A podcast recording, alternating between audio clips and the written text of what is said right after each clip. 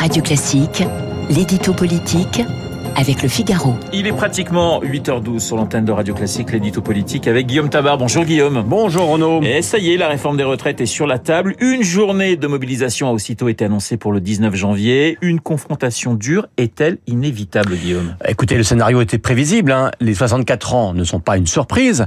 Et l'opposition des syndicats à tout report de l'âge légal non plus. Donc hier, personne n'est tombé de haut, personne n'a été pris en traître et personne ne peut se sentir ou trahi ou Chacun connaissait à l'avance la position de l'autre. La dramaturgie, un classique dès lors que l'on réforme les retraites, se joue donc carte sur table. Et le rejet du passage de 62 à 64 ans par une grande majorité des salariés n'est pas non plus une surprise. Euh, Elisabeth Borne a beau mettre en avant ce qu'il y a de plus gratifiant dans la réforme, hein, le minimum à 85% du SMIC, la validation des congés parentaux, la prise en compte de la pénibilité, le maintien des régimes spéciaux pour tous ceux qui en bénéficient actuellement. Tout cela est peut-être très concret, mais symboliquement, ça ne pèse guère à côté de ce report de deux ans de l'âge légal de départ, même si cela se fera progressivement. Alors oui, il y aura des manifestations et des grèves, mais ça n'est pas ça que doit le plus redouter le gouvernement. Alors de quoi doit-il se méfier avant tout? Eh bien, du moral général des Français. Car une fois encore, les cortèges, hein, même à un million de personnes, les métros et les trains à l'arrêt, même plusieurs semaines, c'est pénible, mais on connaît toutes les réformes des retraites sont passées par là et elles sont toutes finies par aboutir.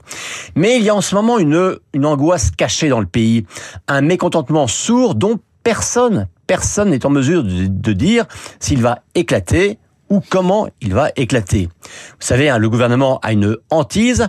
C'est un mouvement style gilet jaune qui éclaterait sur une question de pouvoir d'achat, par exemple. Et les syndicats, eux, ont une crainte. C'est une grève style contrôleur de la SNCF à la veille de Noël qui leur échapperait. Et voyez-vous, sur la, sur la retraite, personne ne sait si l'opinion est résignée ou révoltée, si elle est dépressive ou éruptive, si elle est lassée ou prête à se lever. Et c'est ce climat d'inconnu qui risque de peser sur tout le processus d'adoption du texte qui va se dérouler sur six mois environ. Alors Guillaume, la perspective d'un accord avec les Républicains n'est-il pas une garantie pour, euh, pour le gouvernement? Bah, C'est évidemment une bonne nouvelle, hein, ne serait-ce que parce que ça devrait permettre une adoption de la loi sans le 49.3, lequel ajouterait au sentiment de brutalité. Mais ce soutien n'est pas une protection suffisante. Car vous savez, hein, c'est une des grandes lois de la politique. Quand un pouvoir a un texte difficile à faire passer, un texte dur, un texte impopulaire, eh bien, il a toujours intérêt à être flanqué de forces qui disent ça ne va pas assez loin pour apparaître ainsi dans une position d'équilibre entre cela et ceux qui trouvent au contraire que cela va trop loin. Or là, LR ne pousse pas à l'audace et au courage, ils ont au contraire poussé à une approche plus tempérée, 64 ans au lieu de 65 par exemple, si bien que l'exécutif ne porte pas une synthèse plus acceptable, mais incarne paradoxalement la solution la plus radicale. Euh, vous le voyez, un hein, LR apporte des voix au gouvernement, mais il ne l'aide pas forcément à trouver une voie de passage. L'édito politique signé Guillaume Tabar tout de suite, Guillaume Durand et les stars de l'info.